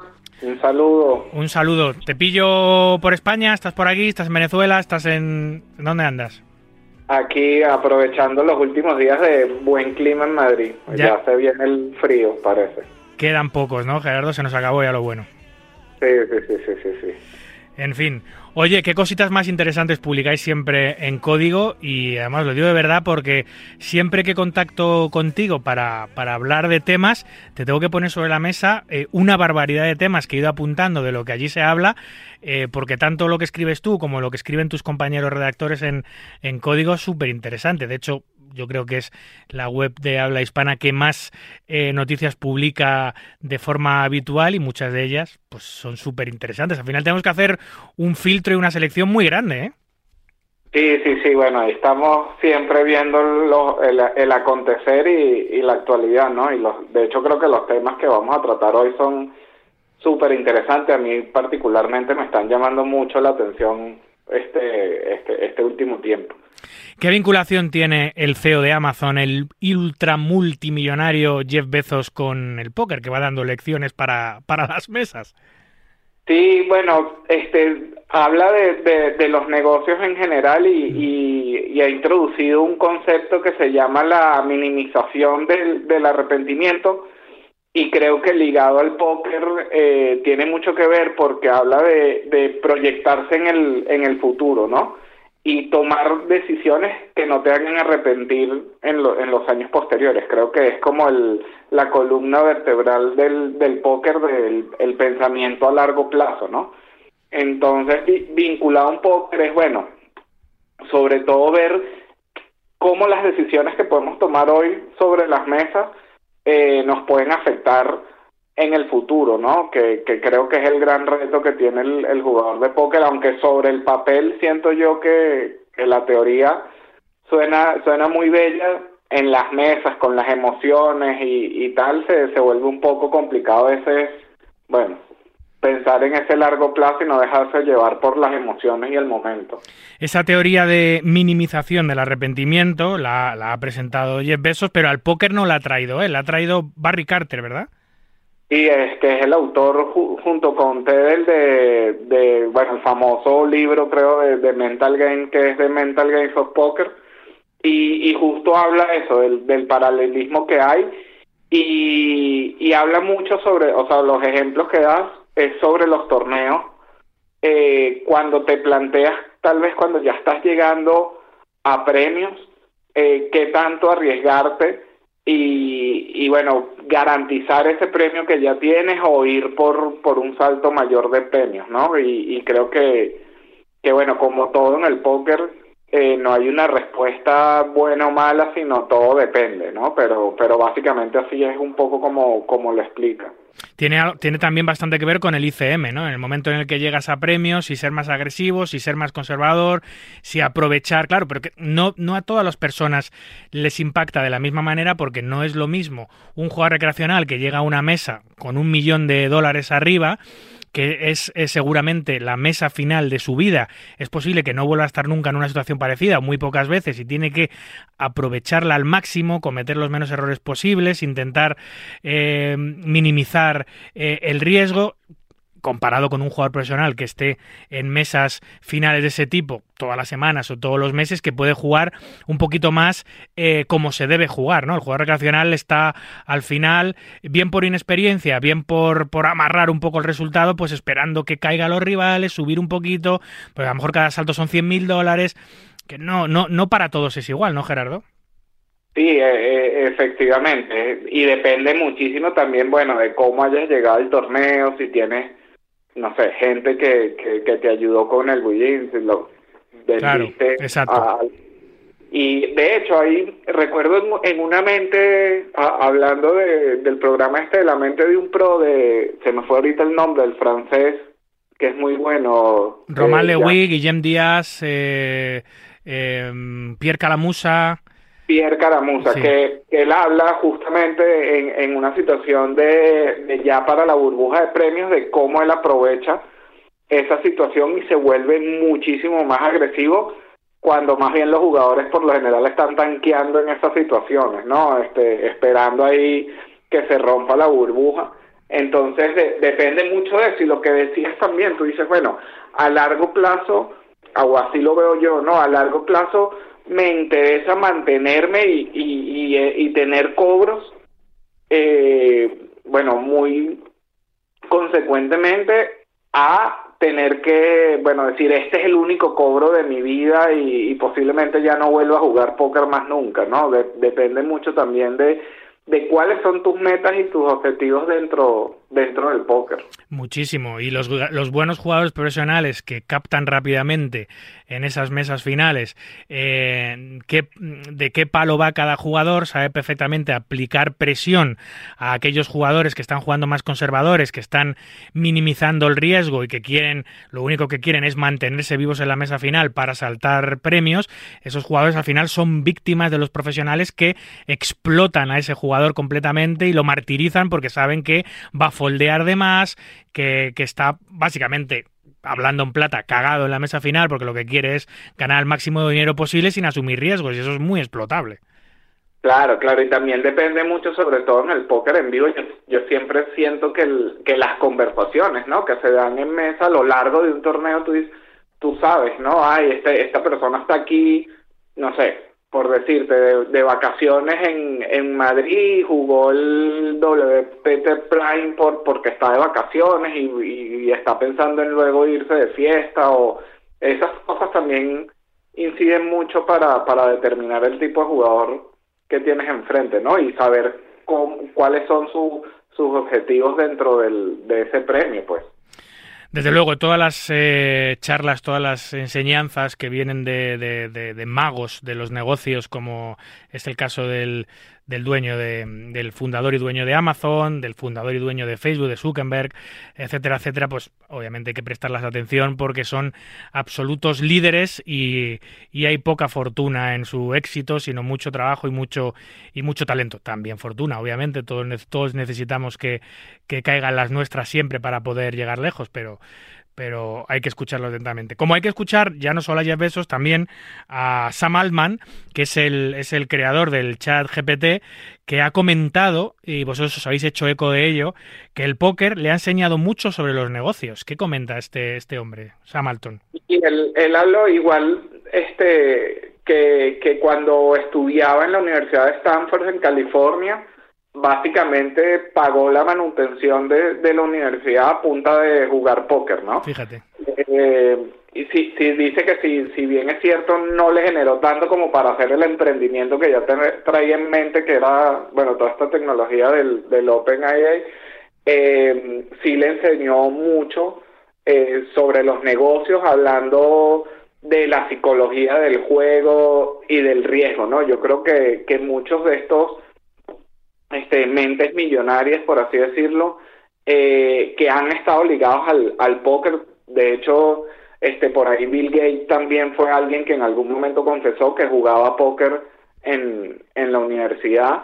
Este, hablan del riesgo, ¿no? Del factor del riesgo y cómo eso también son personas que siento que yo lo, que lo tienen en, en el ADN eh, el tema de, de asumir riesgo, ¿no? De, de esa manera pero pero sin duda en el, eh, eh, lo, lo, pusieron en práctica a una temprana edad, por así decirlo, en el póker y eso les, les forjó, pienso yo, el carácter para, para luego ser las grandes empresas que somos hoy en día. Hay mucha literatura sobre esto. De hecho, en el programa hemos hablado muchas veces de las eh, mm, condiciones, virtudes o características que el póker tiene que luego se pueden aplicar o que te da eh, para el mundo de los negocios. Hemos hablado, ya digo, varias veces aquí sobre eso y hay varios libros sobre, sobre, sobre ello. Eh, y, hay, y hay una sinergia total entre el mundo de las inversiones, el mundo del póker y el mundo empresarial. Es decir, también, eh, igual que se aplican cosas y valores eh, y disciplinas de trabajo, de sacrificio, de esfuerzo, de, cálculo, etcétera, a la hora de emprender tu, tu, negocio, de lo que has aprendido en el póker, al revés, igual. Muchas de las cosas que te da el mundo empresarial, eso lo hablé, por ejemplo, con el, con el presidente de McDonald's España, que estuvo aquí, eh, Luis Quintiliano, estuvo aquí con nosotros un día y me hablaba también que muchas de las cosas que él ha empleado en el mundo empresarial, luego las aplica en la mesa a la hora de conocer a las personas, eh, a nivel psicológico, eh, se complementan. Coges lecciones del, del, de, del mundo empresarial y, la, y, las, y te las llevas a la mesa de póker y coges lecciones que aprendes en el mundo del póker y te las llevas al mundo de los negocios. Es, es algo muy complementario. Sí, sí, totalmente. De hecho, yo, a mí que me gusta mucho también el tema de las inversiones y cripto, por ahí en código hice un seriado que se llama Inversiones para Grinder, y fueron varios artículos donde hacía esas similitudes, ¿no? Sin saber, eh, básicamente, sobre todo muchos jugadores de póker que también por ahí les gusta hacer trading y demás, eh, las similitudes que hay. La verdad, son cosas que el jugador de póker eh, puede tratarlas de cierta naturaleza en las mesas, pero no se da cuenta que, que todo eso fuera de las mesas también lo ayuda eh, muchísimo. De hecho, creo que, ah, no sé, ahí Adrián Mateos en alguna entrevista mencionaba que casi que todas sus tomas de decisiones, incluso para cruzar la calle, eran así de, de bueno, casi que cuál es el, el V que me da, si Total. cruzo por aquí, si cruzo por allá. O sea, creo que es algo que el jugador de póker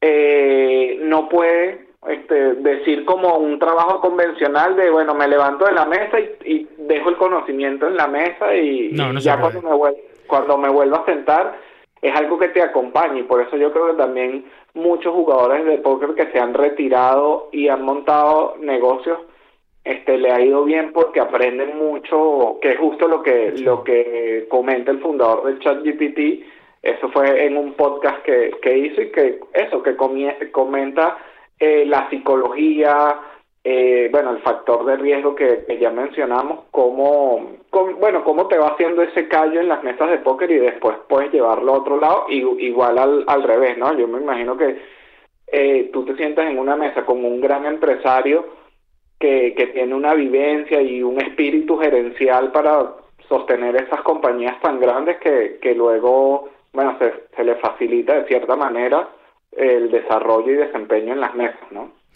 Y hablando de las mesas, no solo mm, eh, eh, eh, han hablado Jeff Bezos y tal, sino que ahora mismo, por supuesto, Sam Altman sobre ChatGPT, sino que ahora mismo todos los jugadores prácticamente del mundo son conocedores de esta tecnología de IA. No todos la, usamos, no todos saben usarla, pero hay algunos que ya eh, son los pioneros, los que están empezando a mezclar el póker con la IA, el chat GPT. También hemos hablado aquí en el programa alguna vez sobre eso, pero, pero ojo que... Mmm, que algunos eh, no solo la están utilizando para mejorar, sino que están dándole la vuelta y algunos la están utilizando para cosas que no se debería utilizar, ¿no, Gerardo?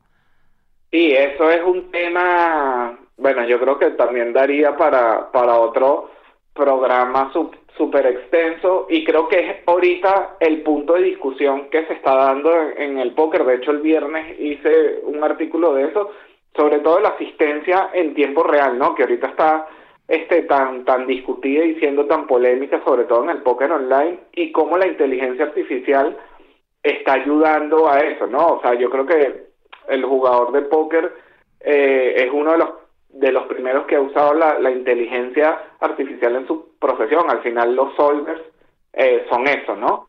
Pero, pero ahora poder llevarlo al tiempo real y no solo los solvers, sino como, como mencionas, el chat GPT te puede dar luces de, de bueno, ayudarte en tiempo real, ¿no? A, a, a tomar decisiones y, y bueno, habrá que ver cómo eh, la industria del póker aborda este tema porque porque bueno está generando mu- mucha polémica si si se cataloga como eh, realmente hacer trampa o no no sé es- es- yo creo que es una discusión que está en desarrollo y que todavía no se puede tomar una una decisión así tan tajante es mi, mi particular opinión de, de ver cómo cómo sucede, ¿no? O sea, cómo, cómo va evolucionando, pero ciertamente ahorita sí se está hablando de, de muchos factores y muchos jugadores que están haciendo trampa, eh, bueno, con toda la inteligencia artificial, el chat GPT, tratar de solucionar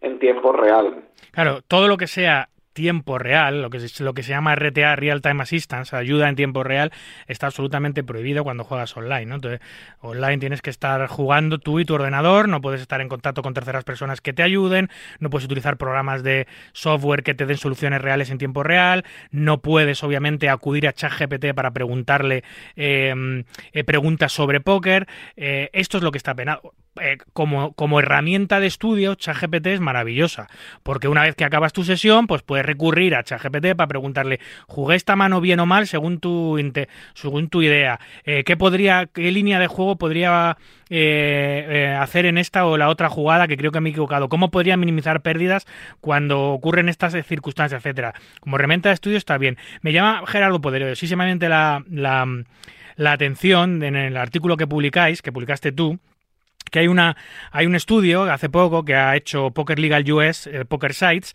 eh, que han encuestado a más de mil jugadores eh, americanos, norteamericanos, con al menos tres años de experiencia en póker, que entonces ya, ya son jugadores habituales. eh, y, y en ese estudio, los resultados que arroja es que la gran mayoría ha recurrido ya a ChatGPT en alguna ocasión. O sea, está bastante más extendido de lo que pensamos.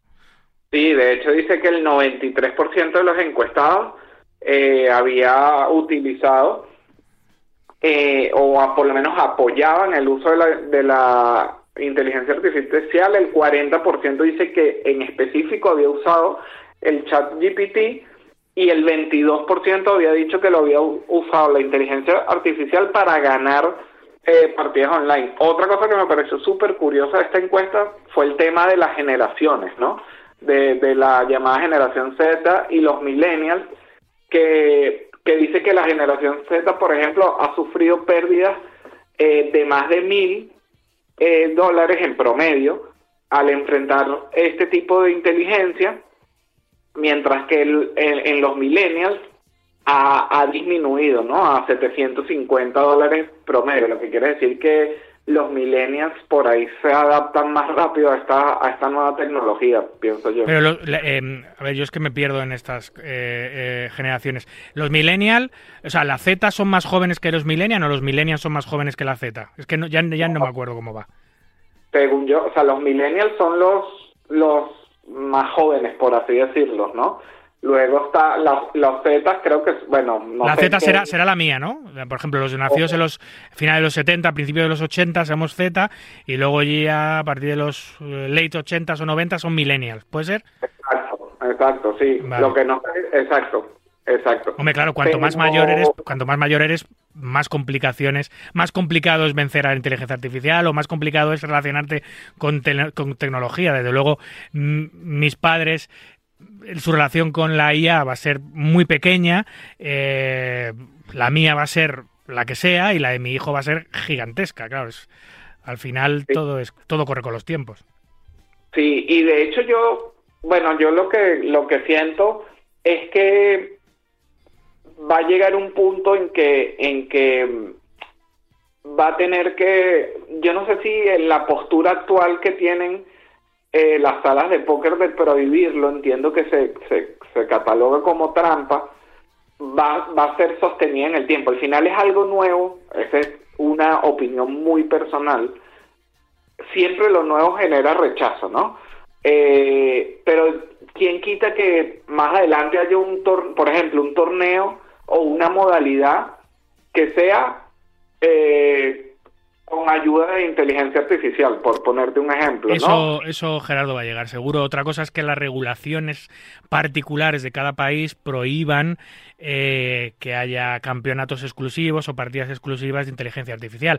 Em, en teoría, si tu bot pelea contra otro bot, no debería haber problema, porque al final son programas informáticos desarrollados por humanos y es inteligencia humana contra inteligencia humana y, y, eh, eh, que está eh, al final en una inteligencia artificial que se autoeduca y, y mejora eh, analizando las jugadas y tal, pero al final es como tú la hayas programado. Entonces, si no, si esa inteligencia artificial no pelea contra otros humanos, no debería haber problema. Debería estar regulado por un lado el juego entre humanos y por otro lado el juego entre bots o inteligencia artificial. No debería haber problema, pero ya te digo que seguramente eso, eh, la regulación de cada país decidirá si, si eso es viable o si eso se permite o no se permite. Lo que no se va a permitir nunca, casi seguro, es que la inteligencia artificial pelee contra humanos, porque además tenemos las de perder. Claro, claro, pero sí, por ejemplo, que hayan torneos donde esté eh, aprobado que haya asistencia en tiempo real, o sea, de todos los jugadores. que yo digo, o sea, yo siento que eso ha, venido evolucionando, porque, por ejemplo, cuando uno empezó a jugar, ¿no? Eh, la- las personas, incluso hoy por hoy, jugadores que, bueno, tienen sus tablas preflop o lo que sea, según una cantidad de ciegas pegadas en, no sé, en unos corchos ahí alrededor de la pantalla. Al final eso también es una especie de asistencia en tiempo real. O sea, todo depende, ¿no? Depende de cómo se mire. Eh, yo creo que por eso digo que hay que ver cómo se, se aborda el tema. Incluso ahorita que hablamos del trading, en el trading pasó que, que bueno, el trading siempre ha sido muy manual, o al principio de leer el gráfico y tal, luego existió como el, el trading cuántico que se llama, que son básicamente bots que hacen trading, y al principio también era así como la- los grandes fondos de inversión eh, lo ocultaban, ¿no? Decían que ellos no estaban usando eso y a medida ya los bots eh, prácticamente toda, toda persona puede programar un bot de trading y hacer trading de esta manera. Entonces, bueno, ya fue algo que, que al principio se, se rechazó, casi que daba pena decir que se usaba y hoy por hoy prácticamente todas las plataformas de trading te venden eh, eh, el trading automatizado. Yo creo que por ahí eh, pueden estar las, las cosas en el póker más adelante, pero bueno, habrá habrá que ver, ¿no? Que porque es, es una postura bueno, muy muy complicada, ¿no? Este igual que los, los las salas que que evitan los no sé, poker tracker que no pueden traquear las manos, que que han puesto sus propios sus propias estadísticas internas, ya será cuestión del usuario también decidir eh, si juega o no, o, o sabiendo que juega en una sala donde sí esté permitido esto y te estás exponiendo a una tecnología que tal vez no dominas, eh, a irte a una sala donde sabes que está prohibido y que, digamos, te vas a sentar con todos los jugadores que están jugando igual, no sé. Yo yo creo que, que todavía queda como mucha discusión en ese sentido antes de... Sin duda, de- esto, esto acaba de que empezar. en, en el póker en vivo, ¿no? O sea, también yo creo que los jugadores, como comentaba en, en el artículo de, de asistencia en tiempo real, eh, creo que los jugadores de élite son los, la gran mayoría los que han in- introducido este tema al póker, ¿no? Que han empezado a usar los solvers, que entonces hasta qué punto, por ejemplo, en el póker en vivo, o sea, no tienes asistencia real. De hecho, creo que en la WhatsApp pasó que, que denunciaron a un jugador porque estaba consultando. Tablas, eh, ajá. Entonces, ¿hasta qué punto es asistencia? Por ejemplo, si es en un break y más o menos revisas unas manos, hasta que no es asistencia real porque no estaba jugando, pero, pero bueno, ya te puede dar algunas estadísticas, no sé. Es, es, hay que ver cómo, cómo va evolucionando y la postura que tomen las, las salas y, y bueno, sobre todo las personas como tú que están a cargo de, de Poker Rooms, este, crear un lineamiento, ¿no? Al final estamos en una época donde, donde esto no ha existido, está empezando a existir y, y ustedes van a tener que prácticamente crear las reglas en cuanto a eso, ¿no?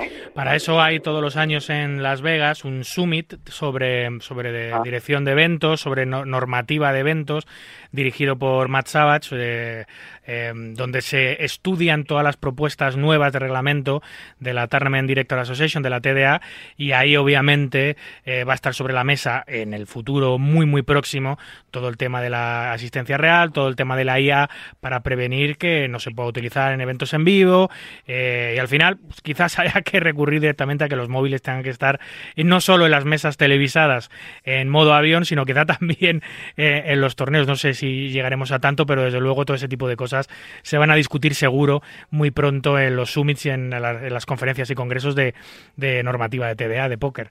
Así que ellos están al tanto, son, son los que cuidan de, que el reglamento y que eh, el juego pues, pues vaya por el buen camino y, y van a seguir haciéndolo. Estoy seguro de que, de que estará pronto sobre la mesa. Lo que está claro, Bueno. sí, dime. No, sin, pero sin duda, como lo que tú decías, que es una herramienta, más allá del tema de, es una herramienta que ayuda a los jugadores que están estudiando. Sí, sí, para estudio es Eh, fundamental. El, el- por ejemplo, el chat GPT, sí, sí, porque lo- el solver como tal, PioSolver y todo esto, son por ahí muy complicados de, de, de estudiar, ¿no? De, de ejecutarlos. Pero el chat GPT sí te puede ayudar un poco a, a estudiar, a, a esquematizar incluso el estudio, ¿no? Cómo estudiar, porque el, el tema en Internet hay mucha información y entonces, bueno, uno salta de esto, lo otro, y tal vez el chat GPT te puede ayudar mucho a, bueno, esquema- esquematizar eso, saber qué, qué estudiar, cómo estudiarlo y, y cómo procesar todos esos resultados que, obtienes en las mesas, ¿no? Desde luego esto ha llegado para quedarse, estamos en el principio de la era de la inteligencia artificial. Si ya a día de hoy hay chats y hay aplicaciones de IA que te ayudan en el estudio y te ayudan a jugar mejor, eh, no me quiero ni imaginar cómo va a ser el escenario dentro de 10, 25 o 50 años. O sea, no me lo quiero ni imaginar porque no me da la cabeza para llegar a, comprender hasta dónde podemos llegar con esto. Si ahora mismo ya nos está ayudando y mucho a la hora de estudiar, eh, ¿Qué, qué, qué no se podrá hacer dentro de, de cuatro o cinco décadas? En fin, eh, sea como fuera, ha llegado para quedarse y tenemos que unirnos a ello o nos quedamos fuera, Gerardo. Sí, totalmente. Yo siento que la tecnología en general es esto, o sea, es una herramienta más, ¿no? Fue como cuando nació el correo electrónico, ¿no? O sea, al final el correo postal todavía existe y la gente lo usa. Eh, igual cuando hablamos de criptomonedas, no van a sustituir el dinero fiat, sino son complementos y que nos van a hacer, por así decirlo, la vida un poco mejor. O bueno, será un escenario fatalista donde las máquinas nos destruyen. Esperemos que no sea así. Esperemos Eh, que no.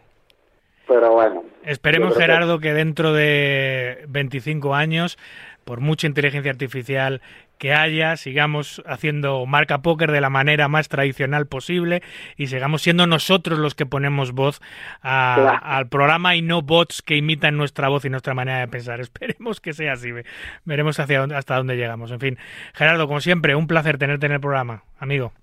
No, a ti, David, un saludo y bueno, siempre, siempre a gusto pasar por aquí. Un abrazo fuerte.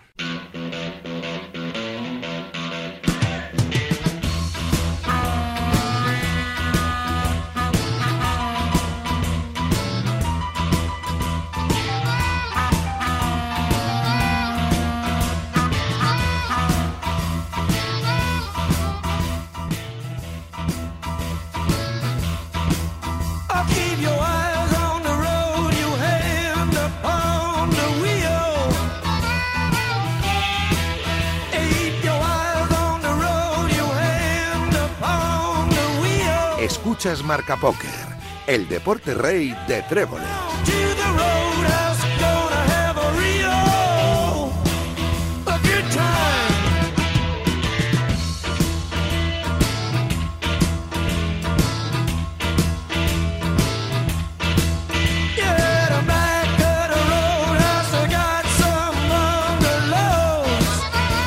Como hacemos cada domingo, un rápido repaso de los torneos más importantes dentro de nuestras fronteras, a veces también fuera, de organizadores privados nacionales. Y esta semana el evento más importante sin duda ha estado en Castellón, en ese magnífico casino donde se ha celebrado una parada más de un Golden Event, de unas Golden Poker Series, la etapa castellonense. Hablamos ya con Sergio García, buenas noches. Buenas noches, David. Buenas radioyentes, ¿qué tal?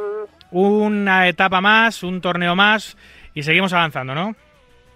Pues sí, un torneo más de Golden y ya diré porque será el último que hace Golden Event de este año y para siempre. No, no, ¿Sí? pero bueno, ¿qué pasa, Sergio? A ver, cuéntame. Pero bueno, nada, un resumen muy rapidito. Eh, aquí en directo para la comunidad y hoy, pues eh, yo he absorbido Golden Events, anuncio mi separación con Fernando Heredia, Fernando se va a quedar la parte de, de México, yo me quedo toda Europa y he decidido hacer un cambio radical en lo que es el póker a nivel nacional y 2023 nace una marca que se llama Billion Poker. mes- más allá, ¿no? un- mes, más allá del póker. Mm. Y en cuestión de entre 5 y 8 semanas vais a ver todo lo que preparo en 2024. Ah, yo tengo que decir, obviamente, que ya era consciente de esta situación, que ya la conocía. Dentro de cinco o seis semanas volveremos a hablar contigo para que nos expliques ese pedazo de proyecto que tienes en mente, que es revolucionario, que nunca se ha visto en el póker en español, ya lo veréis, es muy guay.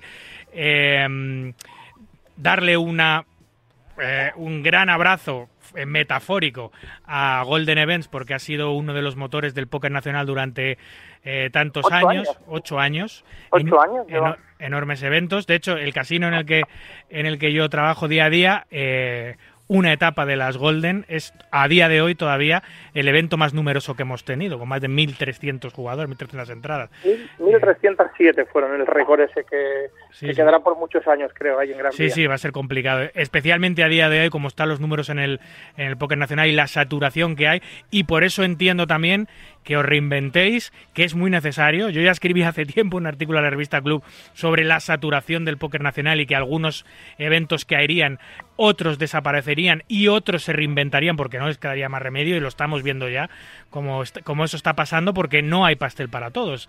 Eh, los jugadores somos los que somos y si cada vez hay más torneos, más eventos, más subtorneos y pues la gente cada vez se desplaza menos de sus localidades porque ya su localidad tiene torneos interesantes y suficientes, cada vez eh, se- se- los números se reparten más y, y hay algunos eventos que directamente no pueden subsistir. Hay que reinventarse, Sergio. Sí, sí, al final hay que reinventarse. Yo estoy contigo. Al final, cada casino de España tiene un mensual en el que hay unas cifras alucinantes. ¿Y para qué te vas a desplazar? Si en Madrid tengo un evento cada mes grande, en Barcelona tengo uno grande, en Alicante uno grande. Entonces, yo creo que lo que voy a hacer es un cambio radical de lo que de lo que era Golden. Tengo la experiencia de jugador y tengo la experiencia como organizador este año y medio que he estado aquí con, con Golden y vamos a hacer un cambio revolucionario y mi idea es menos cantidad y mucha más calidad. Seguís, Tanto póker como off póker. total, seguís de la mano y con la espalda bien cubierta con Vieta Deal, ¿no? Vamos a estar en colaboración con ellos, ellos van a estar colaborando con nosotros. Sí que es verdad que salen de un poquito de la ecuación, pero vamos a estar codo a codo colaborando con, con eventos, con, con Betandil. Eh, hay que hacer cositas nuevas, hay que atraer a gente nueva, hacer cosas nuevas, gente que no hacen los demás. Eso es muy difícil porque casi todo está inventado, pero no todo, Sergio, hay hueco. Siempre, siempre hay un hueco para meter la pata, como yo digo, siempre hay hueco, hay, hay que buscarlo, siempre hay hueco. O Y sea, nada, pues aquí en Castellón unos números muy humildes, una etapa eh, pequeñita dentro de la, más pequeñita que hemos tenido este año, pero bueno, muy contentos, muy buen ambiente aquí en el Casino de Castellón, siempre es guay venir aquí, tenemos playita, he hecho un tiempo de locos. Eh, empecemos con el High Roller que ganó Igna, tuvimos los donditas en el High Roller, pero bueno, tuvimos aquí los tipsters como siempre, Gon, JJ, Igna, Yuma, estuvieron todos aquí que se llevó al final Igna al High Roller y de hecho eh, están en heads up ahora mismo. Están en heads up Yuma y Omar, hay Yuma y Igna en el main event, a ver quién se llevará los 7K y el último trofeo de, de Golden para casa. oye, ¿eso ha pasado alguna vez? ¿El mismo, en alguna etapa que tú recuerdes de Golden estos ocho años, la misma persona ha ganado High Roller y Main? Sí, eso fue el año pasado, el grande de Groovy se llevó el High Roller eh, en Barcelona de 90 jugadores y en esa misma parada se llevó el main event de más de 600 jugadores. Fue macabro. Sí, sí, total. el grande total. de Groovy hizo doblete en Sí, un main event recuerdo, de lo 90 recuerdo. personas, o sea, en un, en un high roller de 90 personas con el feel durísimo Total. y, y, un, y un main event de 600 personas. Que ya te digo aquí, eh, no sé si, si Igna se lo llevase, sería la segunda persona en hacer un doblete, pero claro, con, con números mucho más humildes, ¿sabes? Sí, sí. Sigue siendo eh, macabro y muy complicado de hacer, Claro, que- porque que ya ganar un torneo juegue quien juegue, ganar un sit and go Claro. es difícil, o sea, que juegue quien juegue, pero claro, lo de Groovy ya es de locos. Sí, sí, sí, sí. En fin. Y los demás, pues muy contentos. Ahora tenemos a- hemos empezado King Cao, que es el último que hacemos siempre. Tenemos cinco mesitas y tenemos tres o cuatro chicas apuntadas para hacer el Ladies. Y bueno, pues vamos a rematar este fin de semana por todo lo alto. ¿No tenéis ninguna persona que se haya cambiado el género por allí, que se haya apuntado a Ladies, como nos pasó Pues en Madrid? no, hemos tenido muchas bromas, muchos de, oye, yo tengo el DNI, oye, yo tal, pero no, Ya. no tenemos. Vosotros que sois de los de los pocos circuitos españoles que sigue manteniendo un evento exclusivo para mujeres, podéis eh, sufrir tarde o temprano, vais a sufrir que alguna persona eh, insista en jugar a pesar de no serlo, o que alguna persona directamente se haya cambiado de género por otras razones, nada que ver con su eh, idea de ser mujer o con su o con, o, con o, verdaderamente porque se siente mujer, sino por beneficios de otro tipo, porque ahora está la ley como está, y, eso tarde o temprano va a pasar. Nos ha pasado a nosotros en Madrid, pues entiendo que a todos los ladies, a todos nos llegará el San Martín de, de que aparezca una persona que obviamente no se siente mujer y simplemente se ha cambiado de género por beneficios de algún tipo que él considera que puede tener, ¿no? Que no siempre es que los tenga, habría que verlos también. En fin, os tocará. Genial. Y habrá que dejarle jugar, como, si, como hicimos en Sí, Madrid. sí, al final, Dime, dime. mira, me acaban, justamente me acaban de decir que se acaba de acabar el heads up con un culerazo y acaba de ganar Yuma. Bueno, Este main event, o sea, aquí en directo, no hay back to back. no hay back to back. Y el, y el patito para Yuma, ¿no? Eh, y el patito para Yuma. El, el Y, pa- eh, el patito y el león, los dos. y el patito ha quedado pato. Ha quedado pato. En fin. Oye, Sergio, pues no te voy a preguntar cuál es la siguiente etapa, porque eh, tristemente ya no hay Golden, pero eh, alegremente, eh, enormemente, anunciaremos en cinco o seis semanas todo lo que, lo que va a llegar de mano de, de tu mano, de mano de Confía y de mano de la nueva marca del póker nacional. Billón Póker, más allá del póker. Qué ganas de saber todas las cositas que tenéis preparadas, amigo. En cuestión de 5 o 6 semanas, ya sabes que Marca Pocket va a ser el primero en, en lanzar esta noticia para todos y sabes que yo siempre encantado de, de que seáis vosotros quien comuniquéis todo, que de hecho eh, sois los mejores. O sea, qué mejor que estar de vuestra mano para comunicar a todo el mercado nacional todo lo que tenemos entre manos. Muchas gracias. Además, lo haremos de forma extensa. Lo haremos durante, durante el programa y hablaremos exactamente cuál es el cambio de ritmo, cómo os adaptáis, cómo reinventáis, qué aportáis, que son muchas cosas y yo sé varias. eh, y lo haremos, como digo, extensamente. Dentro de mes y medio. Un placer, Sergio, como siempre. Un abrazo, amigo. Un abrazo, David. Muy bien, pues esto ha sido todo por hoy. Aquí concluye nuestro ducentésimo cuatrigésimo programa. Un verdadero placer compartir este ratito nocturno con los amantes noctámbulos de la baraja. En la producción en la técnica estuvo la gran Raquel Valero y el gran Víctor Palmeiro. Y a los micros, como siempre, un servidor, David Luzago. Recuerden, para jugar al póker online, no lo duden, jueguen en winamax.es, la plataforma número uno de eventos online de nuestro país. Jueguen y disfruten, siempre con cabeza y moderación. Nos vemos en las mesas. Hasta el próximo domingo, amigos. Adiós.